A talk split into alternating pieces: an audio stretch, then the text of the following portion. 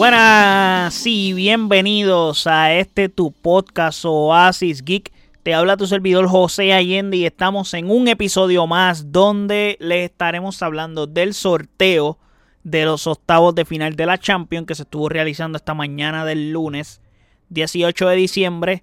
Eh, a mí se me había olvidado por completo que el sorteo era hoy. Yo les tenía preparado una reseña a la película de Wonka. Se la puedo aguantar para mañana. Pero, de todas maneras, eh, vamos a analizar lo que estuvo pasando en este sorteo. Vamos a analizar por encima estos cruces, cómo están los equipos hoy. Porque es un poco complicado analizar los cruces real time cuando los equipos pueden cambiar su estatus de fútbol de aquí a febrero que es cuando se esté jugando. Pero nada, vamos a estar analizando eso. Pero antes, no olviden seguirme en nuestras redes sociales como OasisXPR, Facebook, X e Instagram. Y de igual forma, puedes pasar a nuestro website oasisxpr.com, en donde están todos nuestros episodios y todas las plataformas donde habita este podcast. Ahora bien, las ideas, o bueno, las ideas, las idas se van a jugar entre las fechas del 13 y 14 de febrero y 20 y 21. Y, la, y las vueltas se van a jugar entre el 5, 6 y 2 y 13 de marzo de estos octavos de final de la Champions. Y si no me equivoco, luego de esto no habrá más sorteos. I guess. Eh, bueno, sí, creo que se hace un sorteo de los cuartos y después de ahí es que no se hacen más sorteos. Pero, de todas maneras, eh, los cruces quedaron de la siguiente manera.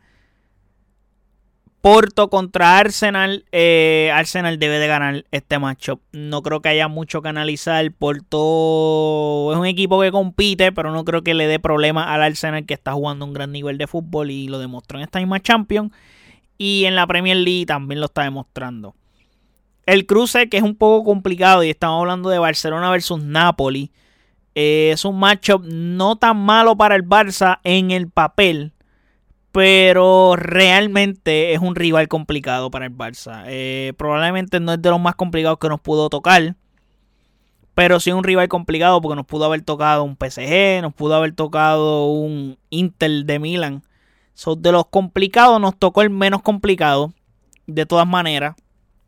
Eh, en el análisis del Barcelona de hoy en día el Barcelona que vimos jugar el sábado, que vimos jugar el miércoles, que vimos jugar el domingo pasado, eh, definitivamente es un cruce que el Barcelona perdería contra el Napoli. Pues el Napoli ha mejorado, el Barcelona ha empeorado.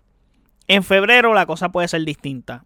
¿Por qué? Porque si tú miras la plantilla del Barça a nivel de plantilla, el Barça debe de ganar este matchup. Ese es una. Y segundo, eh, mano, Barcelona es el mejor equipo indiscutiblemente el mejor equipo que el Napoli. Aparte, son los dos ganadores de las últimas ligas. Napoli ganó la Serie A la temporada pasada y Barcelona ganó la Liga Española la temporada pasada. Es curioso que se enfrenten ahora en los octavos de final. Y históricamente hablando, Barcelona es mejor que el Napoli siempre que se encuentran y se enfrentan. So, eso juega a su favor al Barça la historia.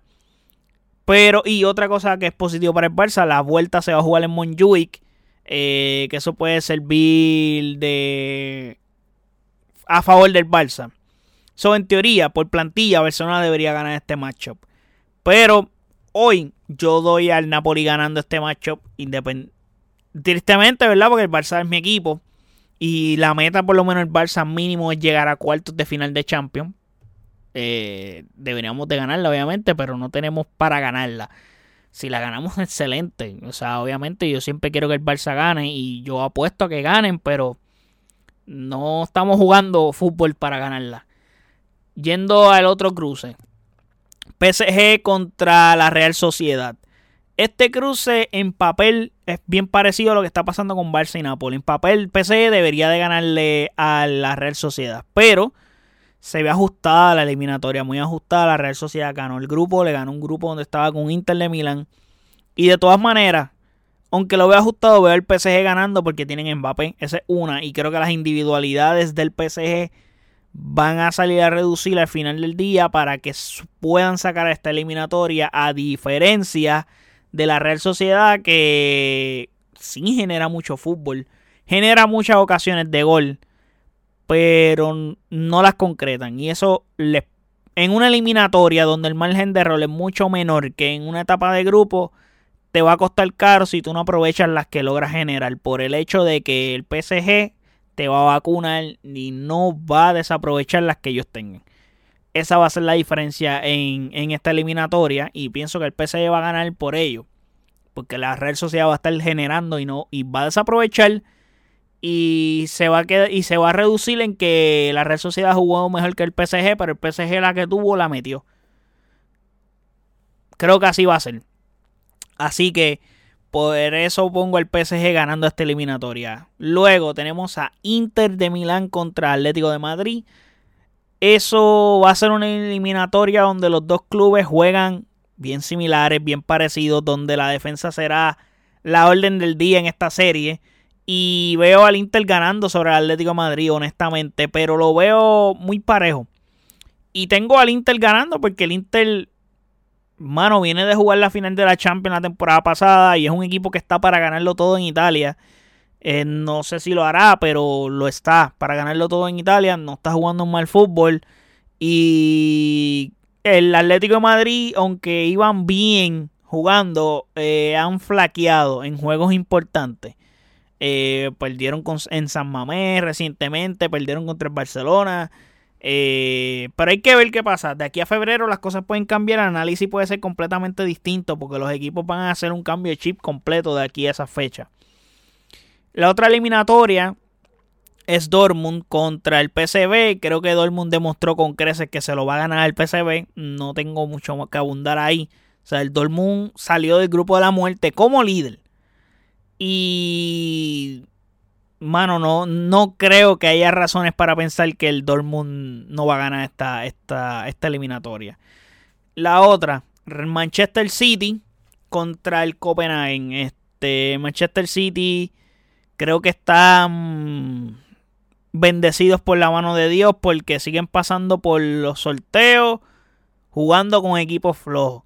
O sea, les tocan equipos que son súper mega asequibles, van cómodos y no están pasando ni trabajo ni nada. Así que vamos a verlos en un sorteo nuevamente teniendo rivales súper cómodos, súper chilling y van a estar en Cruz Control jugando esta eliminatoria nuevamente. Obviamente Pep Guardiola te va a decir que los partidos hay que jugarlo, etcétera, y puede ser que Copenhagen pues les complique un partido, pero al final del día el City de momento saca unos 10 o 15 minutos donde juegan serio, les meten 4 o 5 goles y la eliminatoria se fue a la mierda. Eh, la otra eliminatoria que tenemos es Bayern Múnich contra Lazio también. Veo al Bayern Múnich cómodo ganando esta eliminatoria. La Lazio no creo que tenga nivel para ganarle al Bayern Múnich. Puede competir, pero no creo que la tenga para hacerle algo al Bayern Múnich. Y no tienen break contra el Bayern.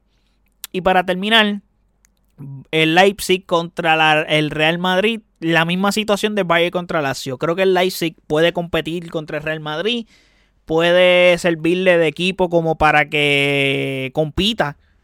Pero Real Madrid actualmente está viviendo un gran momento, el mejor momento de la temporada, con la cantidad de lesionados que tiene, que es increíble. Y aún así el Real Madrid está jugando brutal, está en cruz control.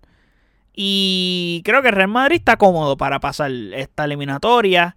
Y Real Madrid es de los candidatos a ganar esta Champions, igual que el Manchester City, el mismo Bayern. So, estos últimos tres matchups que acabé de mencionar, son los tres equipos están súper mega superiores a sus rivales. So, ahí lo dejo. Así que nada, así quedaron los grupos, bueno, los grupos no, los enfrentamientos de los octavos de final de la Champions.